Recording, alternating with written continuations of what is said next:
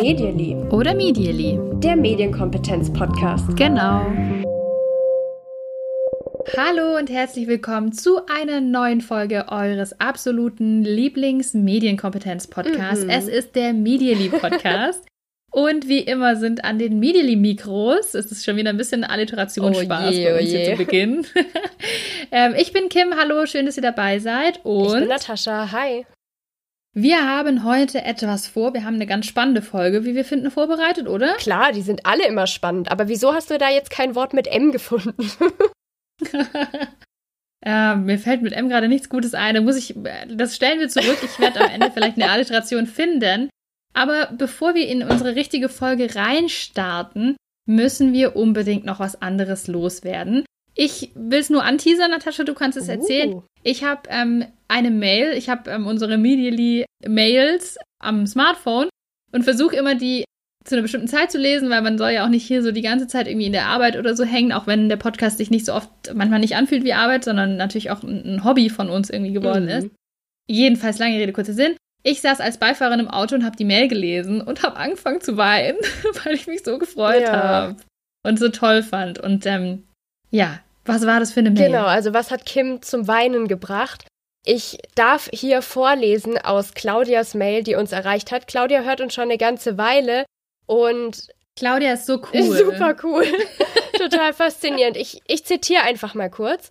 Ihr habt mich auch mit eurer Folge 46 zur Gym-Studie 2019 inspiriert. Wir, meine dritte Klasse Mittelschule, ist gleich achte Schulstufe, haben uns im Fernunterricht damit beschäftigt und dann eine eigene Studie in unserer Schule gemacht. Das waren 450 Schüler und Schülerinnen, Schulstufe 6, 7 und 8. Ein Ergebnis, das euch bestimmt interessiert, bezieht sich auf die Frage, welche Apps nutzt du jeden oder fast jeden Tag? Und 50% der Befragten geben an TikTok. Wir haben es gewusst und vorausgesagt und Claudia hat es für uns überprüft, zumindest an ihrer Schule. So cool. Ja, einfach mega, dass, dass wir so als Anstoß dienen. Das ist natürlich so unsere Wunsch- oder Traumvorstellung, aber dass das dann auch tatsächlich passiert und du uns das auch noch zurückgemeldet hast. So cool. Und die ganze Mail, die Ja. geht dann auch weiter. Sie hat noch geschrieben zu unserer Folge 44.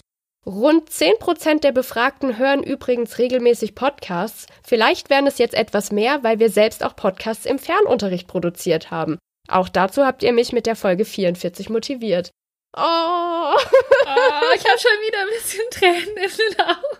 Nee, ohne Witz. Ich habe dann wirklich auch gesagt, weil man dann ja so denkt, ich saß äh, mit meinem Freund im Auto und der hat gesagt, was ist jetzt los bei dir? und dann habe ich das irgendwie erklärt, weil ich auch gesagt habe, ich finde es so toll, wenn, wenn man irgendwie erfährt, dass wir auf der einen Seite Claudia so inspirieren können und Claudia einfach so eine coole Person ist, die da Lust hat, sowas zu machen. Und der noch größere Effekt, den natürlich die Claudia hat, die mit ihren Schülern, und das muss ich jetzt so sagen, geilen Scheiß macht. also wer wäre nicht gerne Schüler oder Schülerin bei Claudia? Super cool. Ich würde so gerne Mäuschen spielen, weil Claudias Schülerinnen und Schüler, die bestimmt sagen, boah, die Frau, ich weiß es nicht, die ist so cool, die hat mit uns Podcast gemacht, mega Ja. cool. Claudia, ich bin mir sicher, dass die so über dich Das sprechen. denke ich auch. Also vielen, vielen Dank. Du siehst, du hast uns wirklich eine riesige Freude gemacht. Einfach damit, dass wir mal sehen, was passiert eigentlich mit dem, was wir da so von uns geben. Was wird daraus auch weitergemacht? Und das ist für uns das größte Lob und die größte Motivation, um diesen Podcast hier weiterzumachen, wenn wir einfach sehen, okay, der motiviert euch, neue Dinge auszuprobieren, Sachen zu starten, die ihr vielleicht bisher noch nicht gemacht hattet. Also vielen, vielen Dank. Ja, Sachen zu hinterfragen. All das, wir freuen uns riesig immer über euer Feedback. Ich habe mir gerade eine Überleitung überlegt. Nein, jetzt kommt's. Doch, pass auf, es ist wieder so eine cheesy Überleitung, die ich halt liebe. Ich habe ja schon gesagt, ich habe die Mail gelesen und ich habe angefangen zu weinen. Mhm. Also ich hatte so ein paar Tränchen in den Augen. Und das kann ja manchmal passieren, wenn man sich so freut. Ja. Aber es könnte ja auch passieren, dass man gerade auf sein Smartphone schaut und dann anfängt zu weinen aus einem anderen Grund. Weil einem vielleicht was nicht so Tolles begegnet Mhm. ist. Vielleicht sogar Schlimmes begegnet ist online. Da muss man ja damit irgendwie umgehen, oder? Man muss auf jeden Fall damit umgehen. Selbst keine Reaktion ist irgendwie eine Reaktion, wie wir gleich noch genauer erfahren werden. Und wir haben uns dafür jemanden in den Podcast eingeladen. Sie heißt Kira. Sie darf sich jetzt gleich mal bei euch vorstellen und sie erzählt uns heute über ein wahnsinnig tolles und spannendes Thema, was eigentlich jeden Menschen beschäftigt. Also man kann nicht ohne. Sage ich jetzt einfach mal so. Ja. Und wir reden so ein bisschen um den heißen Brei. Ihr habt es ja schon gesehen, wie die Folge heißt. Heute geht es um Coping und dazu haben wir Kira befragt. Aber bevor wir viel über Kira erzählen, soll sie sich einfach selbst vorstellen. Und wenn ihr gar nicht wisst, was Coping ist, dann hört ihr einfach ganz aufmerksam zu. Das klärt sich alles in der Folge. Also Kira. Los geht's. Hallo, ich heiße Kira Thiel. Ich bin wissenschaftliche Mitarbeiterin am Hans-Bredow-Institut in Hamburg und da arbeite ich im Projekt EU Kids Online. Vielleicht so als kleine Hintergrundinfo für diejenigen, die das Projekt nicht kennen. EU Kids Online ist, wie der Name ja schon vermuten lässt, ein Forschungsprojekt zur Online-Nutzung von Kindern und Jugendlichen in Europa. Konkret geht es darum herauszufinden, wie Kinder und Jugendliche das Internet nutzen, welche Erfahrungen sie da so machen und welche Chancen, aber auch Risiken ihnen online begegnen. Dazu haben wir letztes Jahr eine Repräsentativbefragung mit 9- bis 17-Jährigen durchgeführt und auf das ein oder andere Ergebnis werde ich im Laufe des Podcasts sicher auch noch zu sprechen kommen. Deswegen sage ich das an dieser Stelle schon mal dazu, damit dann auch klar ist, auf welche Studie ich mich da eigentlich beziehe. Ansonsten arbeite ich gerade einmal im Dissertationsprojekt. Das passt ganz gut zur EU Kids Online-Thematik. Ich beschäftige mich nämlich ähm, ganz grob gesagt mit der Frage, wie Jugendliche mit negativen Erfahrungen, die sie im Internet machen, umgehen, beziehungsweise wie sie damit copen. Von daher passt das sehr gut und ich freue mich wirklich sehr, dass sich die heutige Folge ums Thema Coping dreht. Ich freue mich auch sehr, dass wir uns heute mit dem Thema Coping beschäftigen. Ich habe mich auch mal in meiner Masterarbeit damit beschäftigt. Deswegen bin ich natürlich immer total pro und finde es seitdem super, super spannend.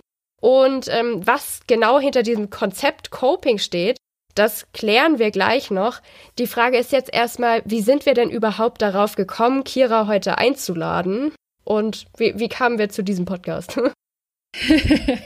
Also es war so, ich habe einen Artikel von Kira gelesen, den ich sehr spannend fand. Ähm, da ging es, ich habe den, glaube ich, auch geteilt mhm. bei uns auf Social Media ja. und hier der kleine Werbeblock. Wo erfährt man Sachen über Medially Podcast, wenn nicht über diesen Podcast direkt?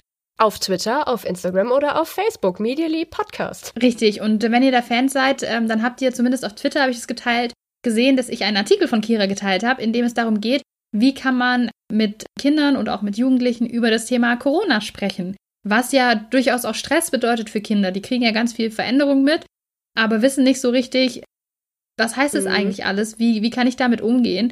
Und den habe ich gelesen, fand den spannend und da habe ich mir gedacht, irgendwie kommt mir der Name doch bekannt vor hier.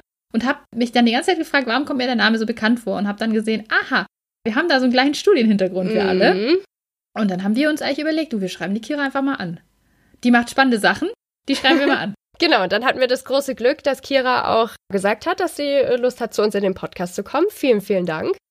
Genau, und zuerst wollten wir von Kira mal wissen, nachdem du dich jetzt vorgestellt hast für unsere Hörerinnen und Hörer, auf welche negativen oder belastenden Inhalte stoßen denn Kinder und Jugendliche so online?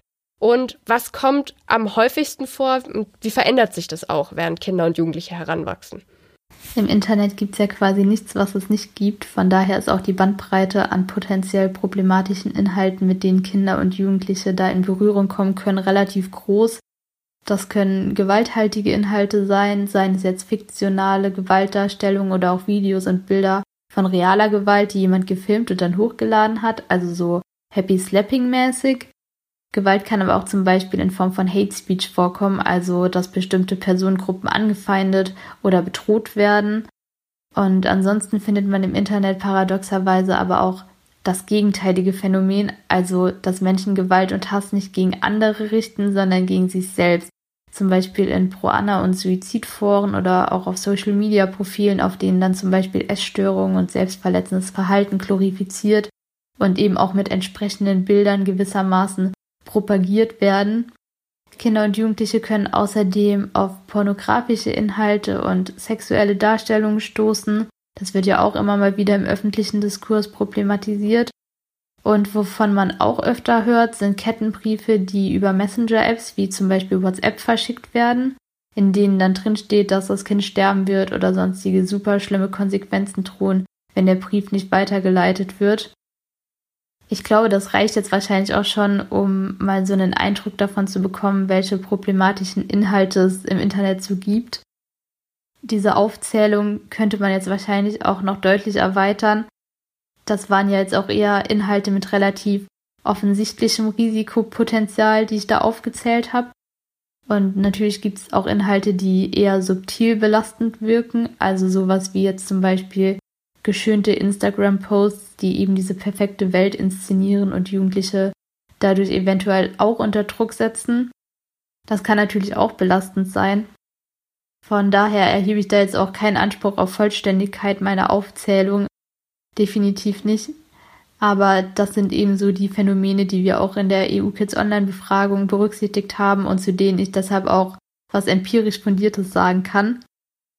Und zuallererst will ich da mal Entwarnung geben. Also das Internet ist kein so furchtbarer und gefährlicher Ort, wie man das jetzt vielleicht denken könnte, nachdem man diese Aufzählung gehört hat. Also natürlich gibt es diese inhaltsbezogenen Risiken, keine Frage, aber es ist tatsächlich nicht an der Tagesordnung, dass Kinder und Jugendliche solche Inhalte sehen. Am weitesten verbreitet von den Dingen, die ich da jetzt kurz skizziert habe, sind gewalthaltige Inhalte und Hate Speech, Allerdings kommt das jetzt auch nicht super regelmäßig vor. Was das Alter betrifft, ist es tendenziell so, das hat sich auch in unserer Befragung abgezeichnet, dass ältere Kinder und Jugendliche online insgesamt mit mehr Risiken in Berührung kommen und auch mehr negative Erfahrungen machen als jüngere, was ziemlich wahrscheinlich auch daran liegt, dass ältere das Internet einfach ausgiebiger und vielfältiger nutzen, also jüngere Kinder nutzen das Internet häufig eher zu Unterhaltungszwecken, zum Beispiel, um Spiele zu spielen, Musik zu hören, YouTube-Videos zu gucken. Und erst später kommen dann die sozialen Netzwerke dazu. Und klar, solche Plattformen wie Snapchat, Instagram oder TikTok, auf denen jeder ja erstmal alles posten kann, was er will, sind natürlich auch ein Sammelbecken für problematische Inhalte jeglicher Art. Von daher ist es irgendwie auch logisch, dass Jugendliche mit solchen Dingen dann eher in Berührung kommen als Kinder.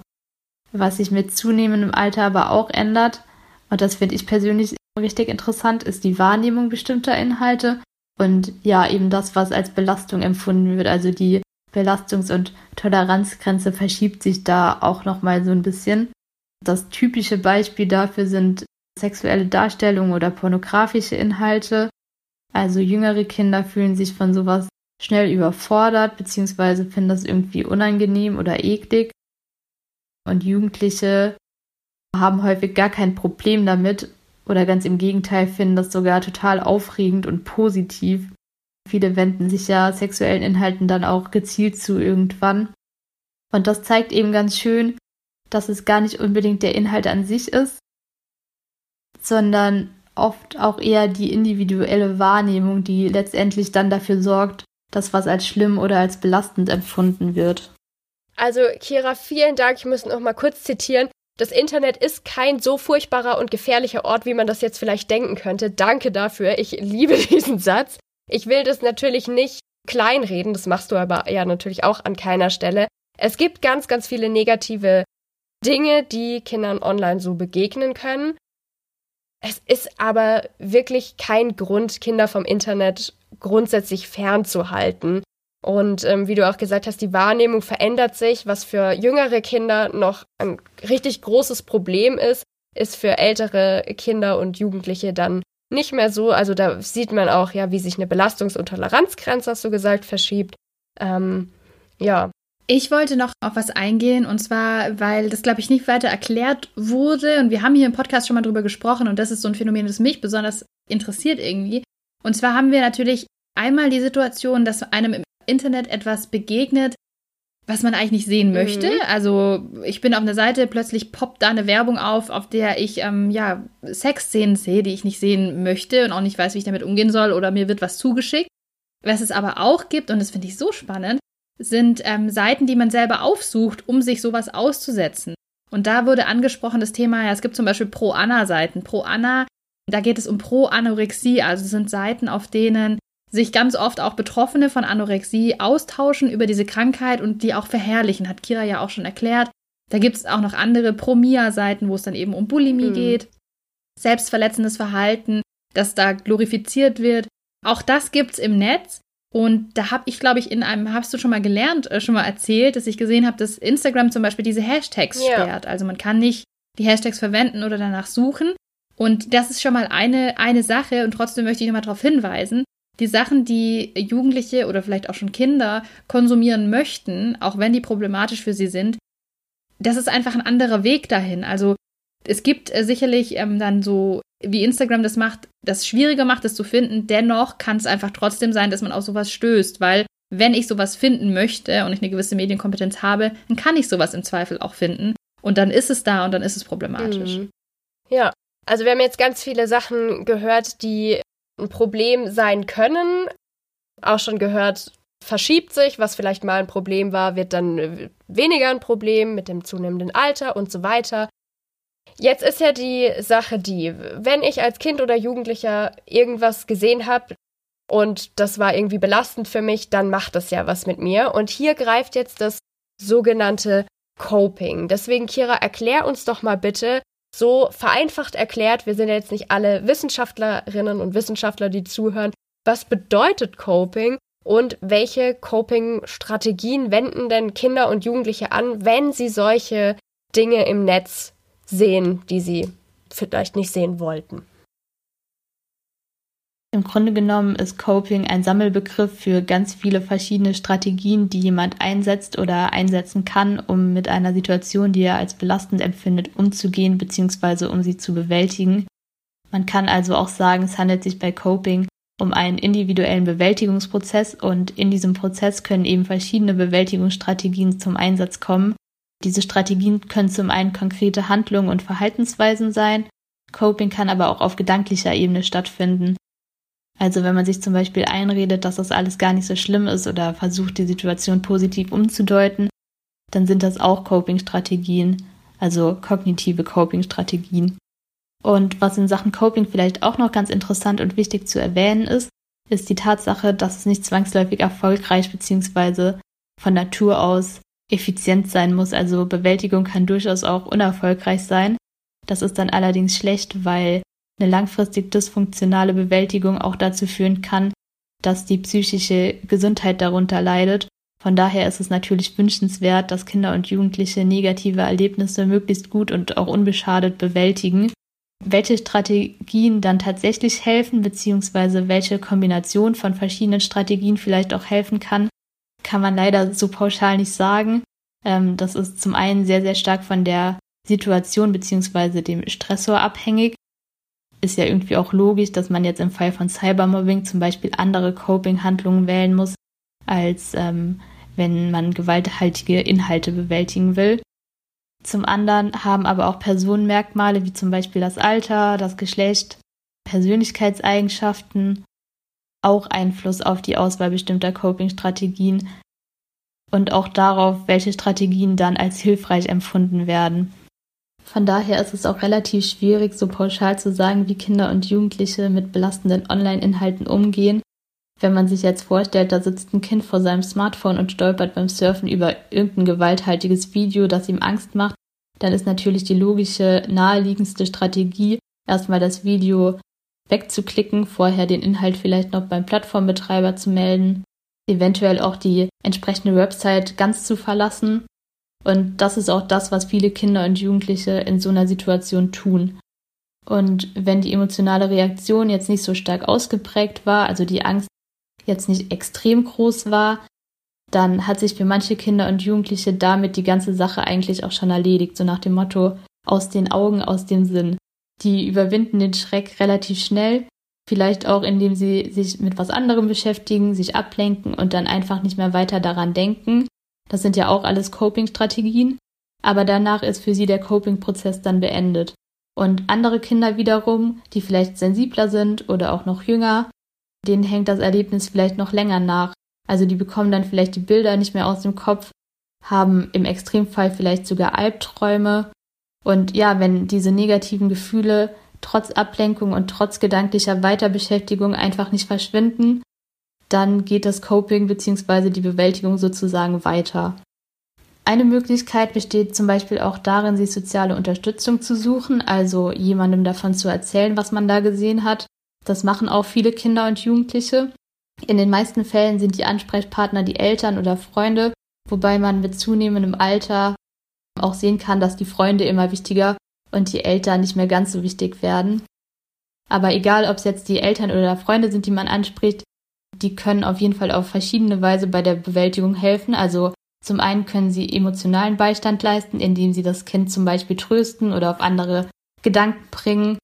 Und vor allem Eltern können aber auch, wenn der Inhalt fiktional ist, genau das betonen, nämlich, dass es eben nicht real ist und dementsprechend auch keine reale Bedrohung darstellt.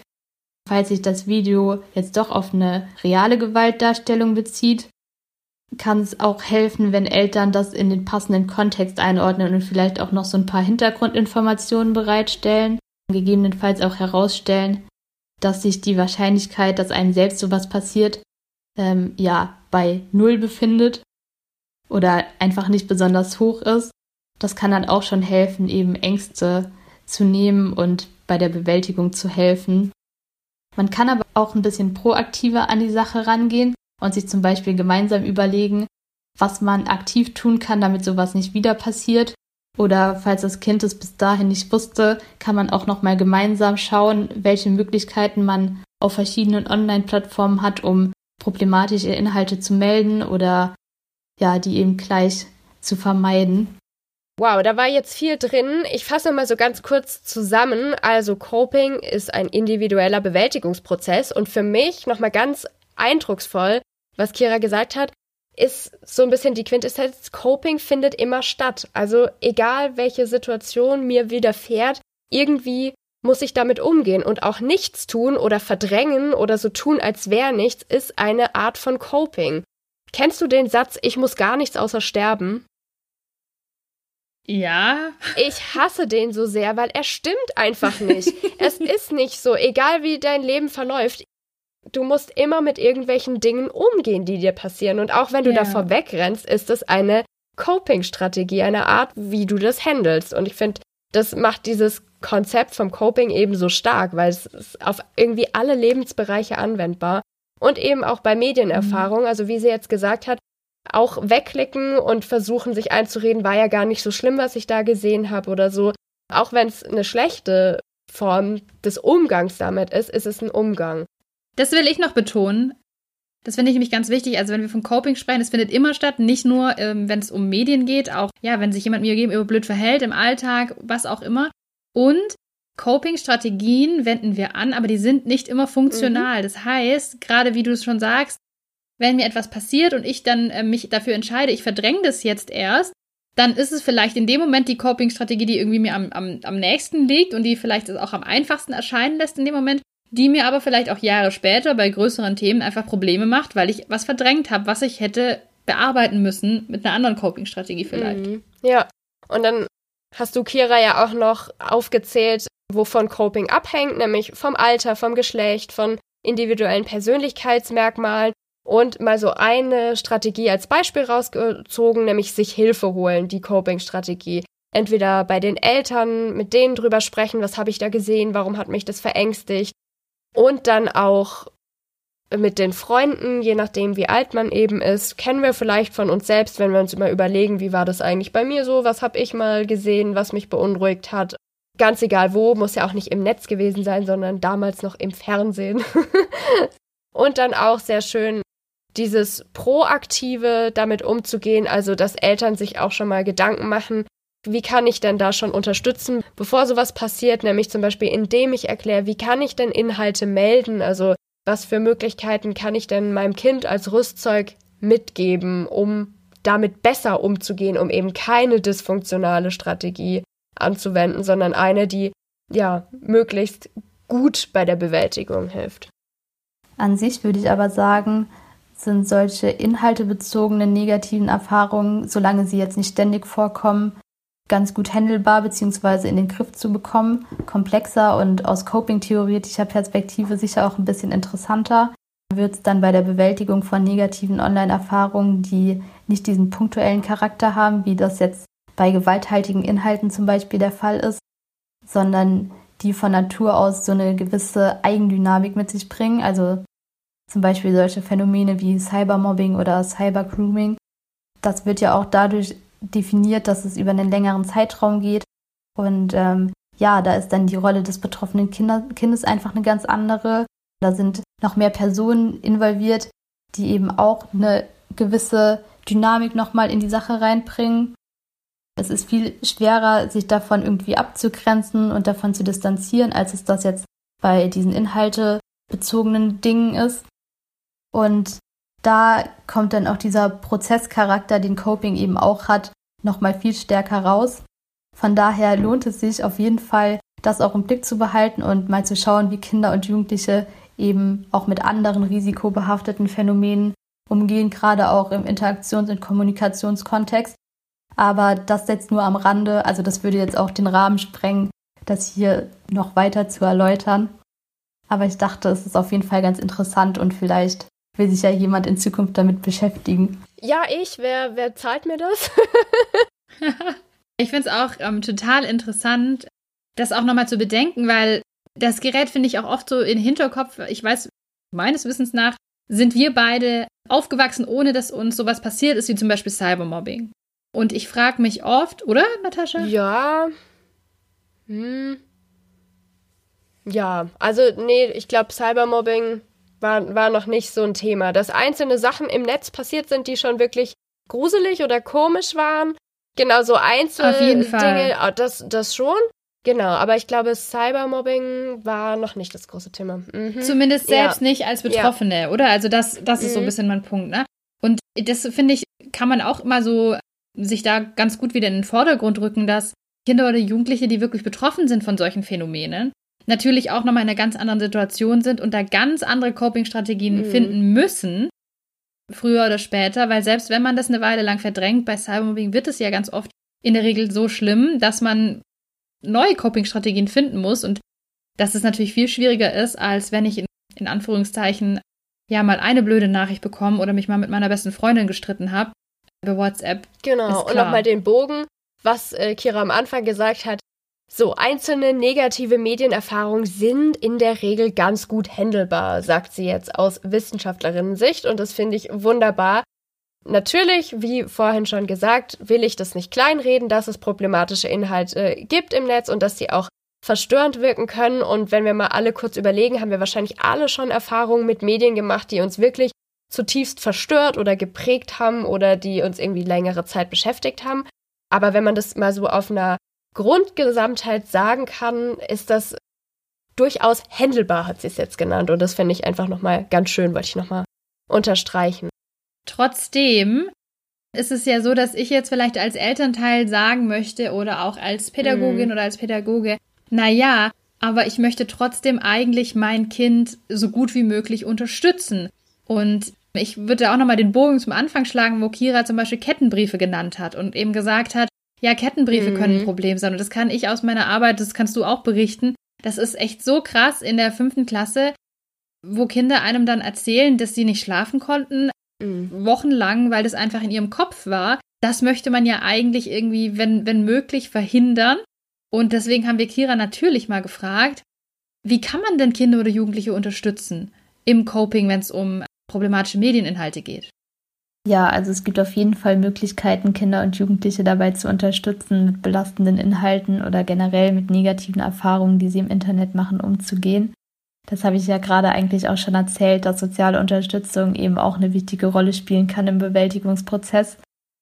Allerdings, und das kann man in dem Zusammenhang vielleicht auch nochmal erwähnen, ist natürlich die Voraussetzung dafür, dass man als erwachsene Person diese soziale Unterstützung leisten kann, logischerweise, dass man überhaupt erstmal weiß, dass was vorgefallen ist. Also, dass man ja merkt, dass online irgendeine Art von Problem vorliegt, die das Kind alleine nicht bewältigen kann. Und jetzt verfügen aber natürlich Eltern und auch Lehrkräfte nicht unbedingt über hellseherische Fähigkeiten. Und dadurch, dass die Internetnutzung doch großteils mobil über Smartphone stattfindet, ist es dann gar nicht immer so leicht, überhaupt mitzubekommen, was online so passiert und was das Kind da so erlebt. Von daher lohnt es sich im Alltag auch mal das Gespräch zu suchen und Interesse dafür zu zeigen, was das Kind online so macht. Vielleicht auch mal nachzufragen, welche Angebote so genutzt werden, was da in der Altersgruppe gerade angesagt ist. Einfach damit man auch mal so eine grobe Vorstellung davon bekommt, wie die individuellen Nutzungsgewohnheiten so aussehen. Weil wenn man weiß, wo die Schwerpunkte in der Mediennutzung liegen, kann man da eben auch präventiv schon mal ansetzen und konkrete Tipps geben, wie man die Internetnutzung sicher gestalten kann, also so, dass sich bestimmte Situationen einfach gar nicht erst ergeben. Dafür gibt es auch einen Fachbegriff aus der Coping-Forschung, das nennt man präventives Coping, also diese Maßnahmen, um gewisse Risiken gleich von vornherein zu vermeiden. Äh, man kann aber auch schon mal drüber sprechen, wie man rein hypothetisch mit unangenehmen Situationen umgehen kann. Da spielt dann auch Medienkompetenzvermittlung eine Rolle, weil natürlich kann ich zum Beispiel das blöde Video, das ich gesehen habe und das mir Angst gemacht hat, nur dann melden über einen Meldebutton, wenn ich überhaupt weiß, dass es dieses Meldesystem gibt. Und so ist es ja mit verschiedenen Handlungs- und Coping-Möglichkeiten, die sich eben erst daraus ergeben, dass man dieses Wissen über den Aufbau und über die Funktionsweise bestimmter Plattformen hat. Und wenn man dann sowieso schon dabei ist, über das Internet und auch über mögliche Risiken zu reden, kann man in dem Zusammenhang auch schon mal betonen, dass es auch okay ist, wenn im Internet mal was schief geht, dass man im Ernstfall auch als Ansprechperson zur Verfügung steht und das Kind einfach ermutigen, diese Hilfe, die man anbietet, in Anspruch zu nehmen. Ähm, die Hemmschwelle kann da tatsächlich relativ hoch sein, vor allem wenn die negative Erfahrung vielleicht auch daraus resultiert, dass Kinder und Jugendliche das Internet vielleicht nicht ganz so wie vereinbart genutzt haben, also dass sie vielleicht auf Seiten unterwegs waren, die sie eigentlich nicht hätten besuchen dürfen oder dass sie leichtfertig irgendwelche persönlichen Informationen preisgegeben haben und klar, dann will man jetzt vielleicht nicht unbedingt sich an die Eltern oder generell an erwachsene Personen wenden und nach Hilfe fragen, wenn man dann neben dem Problem, das man ja sowieso schon hat, von deren Seite auch noch negative Konsequenzen wie zum Beispiel Internet- oder Smartphone-Verbot zu befürchten hat. Und das ist dann eben schade, weil soziale Unterstützung tatsächlich sehr hilfreich sein kann, wenn es darum geht, mit belastenden Online-Erfahrungen umzugehen wie genau man da jetzt am besten hilft, das kann man so pauschal nicht wirklich sagen. Das hängt eben ja, wie ich eben schon erzählt habe, einfach mit dem konkreten Inhalt zusammen, aber auch damit, wie das Kind diesen Inhalt wahrnimmt und wie emotional es darauf reagiert. Aber generell kann man sagen, dass es oft alleine schon hilft, wenn jemand da ist, der die Ängste und Sorgen ernst nimmt, ja, der ein offenes Ohr hat und einfach das Gefühl vermittelt, dass man nicht alleine ist, sondern dass da auch Unterstützung da ist je nachdem, was genau man eben braucht. Also ich muss hier direkt einhaken, weil das ist so eine Sache, die habe ich angefangen im letzten Jahr in ganz vielen Elternabenden, ganz vielen Elternabenden auch zu betonen. Diese Problematik, dass Kinder Ärger bekommen, wenn sie mm. zu ihren Eltern kommen.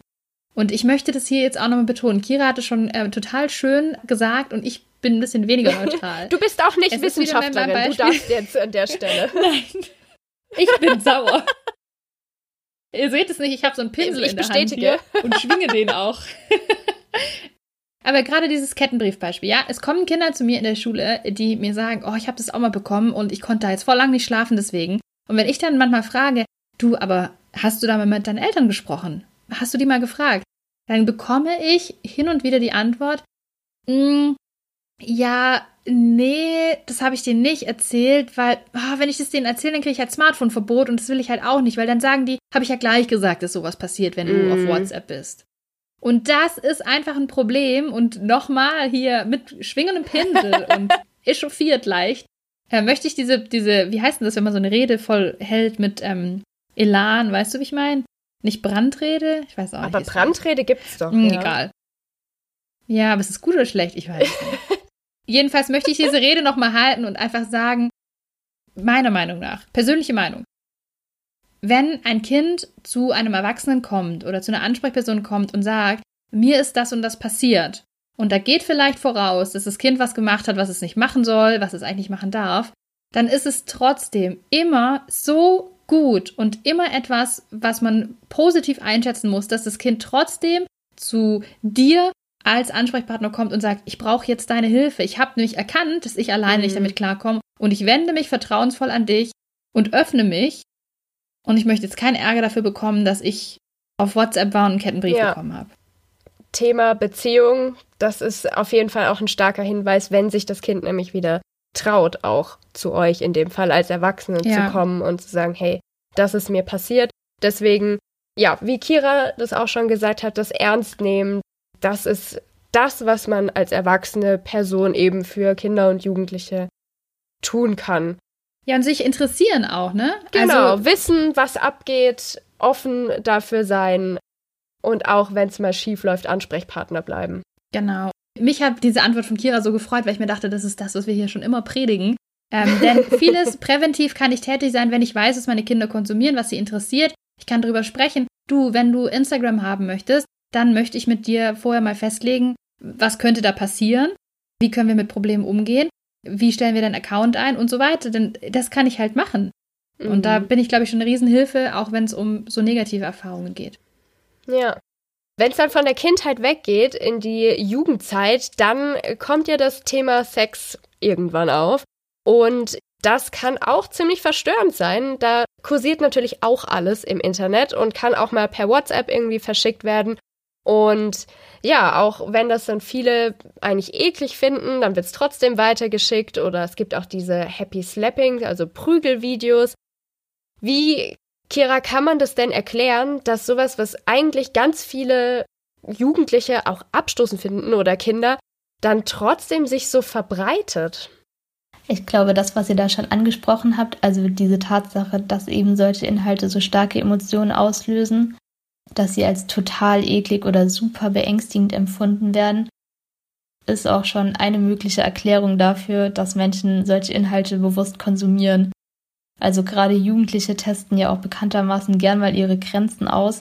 Und ja, solche Clips anzuschauen ist dann auch einfach eine Art emotionale Grenzerfahrung, bei der man mal testen kann, wie weit man eigentlich gehen kann und wie lange man auch diese Gefühle, diese teilweise ja wirklich extremen Gefühle von Angst und Ekel aushalten kann.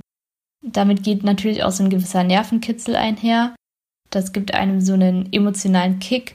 Und das ist ja auch das, was Horrorfilme zum Beispiel so reizvoll machen. Und ähnlich wie bei Horrorfilmen könnte ich mir vorstellen, dass hier auch der Reiz des Verbotenen mit reinspielt. Also die Jugendlichen wissen natürlich, dass das, was sie da gerade anschauen, eigentlich nicht für sie geeignet ist. Aber das macht es dann logischerweise einfach nur noch interessanter.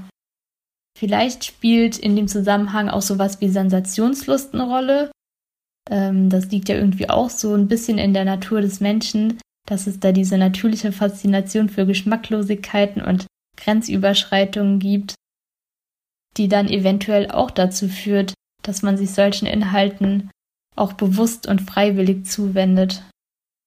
Wobei ich mal vermute, dass manche Kinder und Jugendliche solche Inhalte auch eher nur so semi-freiwillig anschauen. Zum Beispiel, wenn das Ganze so einen Mutprobencharakter hat. Also wenn solche Videos zum Beispiel unter Freunden bei WhatsApp rumgeschickt oder auf dem Schulhof rumgezeigt werden, dann will man sich natürlich nicht die Blöße geben und am Ende als Angsthase dastehen, nur weil man sich nicht traut oder es nicht aushalten kann, dieses Video oder was auch immer anzuschauen. Und ja, dann schaut man halt im Endeffekt aus Gruppenzwang bzw. Peer Pressure vielleicht auch einfach Dinge an, die man eigentlich nicht unbedingt sehen sollte, die man auch nicht unbedingt sehen wollte und mit denen man dann wiederum erstmal copen muss. Ja, sehr spannend, ähm, was Kira auch sagt und das finde ich macht total Sinn und, und kann man sich ähm, auch ganz einfach vorstellen. Natürlich geht es ganz viel um Grenzüberschreiten und vielleicht auch um diese grenzüberschreitenden Gefühle. Ich möchte an der Stelle auch nochmal eine kleine Cross-Referenz setzen und zwar auf unsere Folge Pornos, in der wir mhm. auch darüber sprechen. Wenn euch das jetzt schockiert hat, dass Jugendliche sich Pornoclips gegenseitig zuschicken, die nicht eine normale, ähm, in Anführungszeichen normal, weil was ist schon normal, ihr wisst, was ich meine, Sexualität darstellen, sondern das sind ganz oft Pornoclips, in denen Fäkalien vorkommen. Ich will gar nicht so viel ausführen jetzt, was da alles vorkommt, aber es sind Clips, die nicht dafür gemacht sind, dass man sagt, wow, das finde ich aber toll und das interessiert mich jetzt, sondern es sind Clips, die einen ekeln, die einen herausfordern. Da sprechen wir auch noch mal kurz drüber in unserer Folge zu Pornos. Könnt ihr mal mhm. nachhören. Ähm, Mutprobencharakter sprechen wir, glaube ich, da auch an, dass es ähm, auch so ein bisschen dazugehört zu sagen, guck mal, ich habe mir, ich kann mir dieses krasse Video reinziehen von dieser mhm. Schlägerei und äh, bei mir, ich zuck da nicht mit der Wimper, wenn ich das gucke. Mhm. Ja, es gehört alles da rein und wie man das dann auch wieder aushält und damit umgeht, sind wir wieder beim Coping. Also Kira, vielen, vielen Dank. Das war super spannend heute mit dir. Danke für deine Zeit, für deine Expertise. Ich wünsche dir auf jeden Fall alles, alles Gute für die Doktorarbeit und weiterhin ganz viel Spaß dabei mit diesem Thema. Also da bin ich wirklich absoluter Fan und freue mich da in Zukunft auch von dir zu lesen. Unbedingt, ja, kann ich auch nur sagen. Von mir auch ein herzliches Dankeschön an dich, Kira. Wir drücken beide die Daumen und sind ganz gespannt, was bei dir noch so rauskommt, was du uns noch teilhaben lässt oder die Wissenschaftswelt. Genau, wenn ihr Fragen habt an Kira, könnt ihr die auch gerne an uns leiten, dann können wir mal das weitergeben. Dazu schreibt uns einfach eine E-Mail an medially.podcast.gmail.com oder über unsere Social Media Kanäle sind wir auch erreichbar. Facebook, Twitter, Instagram. Und da werden wir bestimmt auch die Studie teilen, die Richtig. Kira auch angesprochen hat, die Die EU-Kids EU Online-Studie. Mhm. Ähm, und da kann man sicherlich, Achtung, cheesy Überleitung, noch einiges lernen, wenn man diese Oh. Studie liest. Und da kommt doch die große Frage auf, die sich doch alle Hörerinnen und Hörer jetzt sowieso schon die ganze Folge auch stellen. Mm. Was hast du diese Woche gelernt, Natascha? Ich muss ein ganz klein wenig ausholen. Ich war beim Friseur. Ich auch. Und ja, lass mal gucken, wer hat wer abgeschnitten. Ich habe richtig viel. So. Ich hab so, okay. Wir, Das sieht halt niemand außer wir. wir kommen zurück. Also ich war beim Friseur, ne? Und ähm, natürlich gibt's ja gerade Regeln aufgrund der ähm, Corona-Krise und den Maßnahmen, die getroffen wurden, wie man einen sicheren Friseurbesuch eben gestaltet. Und in meinem Fall war das so, dass ich dann auf dem Stuhl saß und dann kam noch mal eine Mitarbeiterin und hat mich gefragt, ich musste hier von äh, dir noch mal ein paar Daten aufnehmen. Ist es okay, wenn ich mir hier deine Handynummer notiere?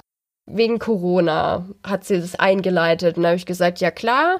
Dann habe ich ähm, meine Handynummer angegeben. Dann hat sie gesagt, ja, kann ich auch deine E-Mail-Adresse haben? Und ich gesagt, naja, unter der Telefonnummer bin ich einfacher oder schneller zu erreichen. Sollte also da jetzt wirklich was sein und ich müsste schnell Bescheid kriegen, dann wäre das die gute Möglichkeit. Da brauche ich nicht noch eine E-Mail-Adresse angeben. Und dann hat sie weitergefragt, ja, und deine Adresse? Da dachte ich, naja, ich bin ja eigentlich eh schon im System registriert, kann ich nochmal geben. Und dann kam plötzlich, ja, und bist du damit einverstanden, dass wir dir dann per SMS dann auch Tipps zuschicken und Werbung? Und dann dachte ich so, Moment, wir waren doch gerade noch bei dem Thema, das müssen wir jetzt aus Sicherheitsgründen hier für Corona erheben. Und da habe ich mich gefragt, ist hier gerade so ein Schlupfloch entstanden, um irgendwie die DSGVO auszuhebeln? Nutzen Unternehmen jetzt gerade diese vermeintliche Datensammeln ist wieder okay Aktion, um da auf dem Hintertürchen Werbung reinzuhauen? Also das hat mich ziemlich schockiert, diese Verhaltensweise. Ich würde sagen, das habe ich diese Woche gelernt. Ähm, aus, wir brauchen das, um die Corona-Regeln zu erfüllen, äh, kann auch ganz schnell irgendwie was anderes werden. Gar nicht cool. Würdest du wieder hingehen zum Friseur? Mm, ja, weiß ich noch nicht. Musst du noch überlegen, wie du damit copest, wie die mit dir da umgegangen Ja. sind? ja, ja, muss ich noch. Ah, krass, bei mir war das total cool, weil ich habe mich voll gefreut. Um, ich hasse Friseurbesuche und äh, bin da gar kein Fan. Und das war mein erster schöner Friseurbesuch meines Lebens, glaube ich. Weil ich habe mich da per App angemeldet, über, beziehungsweise online angemeldet. Das heißt, ich musste keine Daten abgeben. Ich konnte per PayPal vorher bezahlen. Love it. Keine awkward Situation an der Kasse. Und sie hat mich gefragt, ob ich was lesen will, weil das darf man. Und da habe ich gesagt, hm, weiß ich jetzt gar nicht. Und dann hat sie gesagt, hm, wir hätten die, Bra hat halt so angefangen und hat gesagt, wir hätten die Bravo. Und ich so, okay, die Bravo, ich lese die. Habe ich eine Stunde Bravo gelesen. Beste Zeit meines Lebens. Ich liebe die Bravo. Liebe Hörerinnen und Hörer, wenn ihr mich irgendwo trefft, Jugendzeitschriften, damit kann man richtig krass mein Herz gewinnen. So viel erfahren, so viel erfahren, gelernt. Ich kenne jetzt wieder viele Sachen. Sehr schön. Was hast du noch gelernt? Ich habe auch was zu Corona und äh, ich finde erstmal den Satz gut, den man jetzt einfach immer sagen kann. Egal was ist, hm, hm, wegen Corona. Ich muss jetzt kurz aufs Klo ja. wegen Corona. Ja, es ist auf, auf so vielen Ebenen, äh, grammatikalisch, sprachlich, wie auch immer falsch, aber lass uns da drauf Wegen festhalten. Corona. Wegen Corona. Fest. Ich habe auch was gelernt und zwar wegen Corona. Es soll ja so eine Corona-Tracking oder Corona-Tracing-App geben. Hast du bestimmt schon mhm. davon gehört. Ja. Und ich habe mich mal zu den Funktionen eingelesen. Finde es ganz spannend und würde es ganz kurz zusammenfassen, weil vielleicht hat es noch nicht jeder gemacht und ähm, ist eigentlich ganz cool. Denn aktuell ist ja die Zustimmung dazu, ob man sich die runterladen würde, relativ gering. Die soll noch im Juni rauskommen. Vielleicht, wenn ihr die Folge hört, ist die schon draußen, diese App. Und ich kann verstehen, dass man erstmal sagt, hm, warum soll ich mir die App holen? Natürlich geht es darum, um nachvollziehbar zu machen, wie sich das Coronavirus verbreitet. Und wie wird es gemacht? Das ist nämlich von, vom Datenschutz her, finde ich, extrem spannend. Und zwar ist es so, dass man sich die App installiert und dann die App praktisch oder mein Smartphone permanent Bluetooth-Signale aussendet. Und wenn ich jetzt irgendwo an der Kasse stehe und du stehst irgendwie mit mir an der Kasse an, wir kennen uns vielleicht gar nicht und wir stehen eine gewisse Zeit, dann sendet meine App diese Signale aus und deine App auch. Übrigens würde man jetzt denken, ha, das ist permanent Bluetooth, das zieht mega viel Akku. Jeder mit AirPods weiß und anderen Bluetooth-Kopfhörern weiß, das zieht voll viel Akku. Nein, das ist eine spezielle Form von Bluetooth, habe ich da auch gelernt. Es ist nämlich das Low Energy LE Bluetooth heißt es, glaube ich, irgendwie so. Das mhm. heißt, es mhm. zieht nicht so viel Akku die App. Und jedenfalls sind wir dann in dieser Kasse, wir senden das aus. Deine App empfängt von mir dieses Signal, das ist ein ID, eine ID, anonymisierte ID, und meine App empfängt es von dir und es wird dann gespeichert, aber nur auf unseren Smartphones und wie gesagt nur eine ähm, anonymisierte ID, die sich auch regelmäßig verändert. Und wenn ich dann auf Corona getestet werde und rauskommt, dass ich Corona habe, dann kann ich das, muss ich nicht, also es ist freiwillig, kann ich das in der App eintragen, aber nur mit einem Code vom Gesundheitsamt, so soll es jedenfalls sein.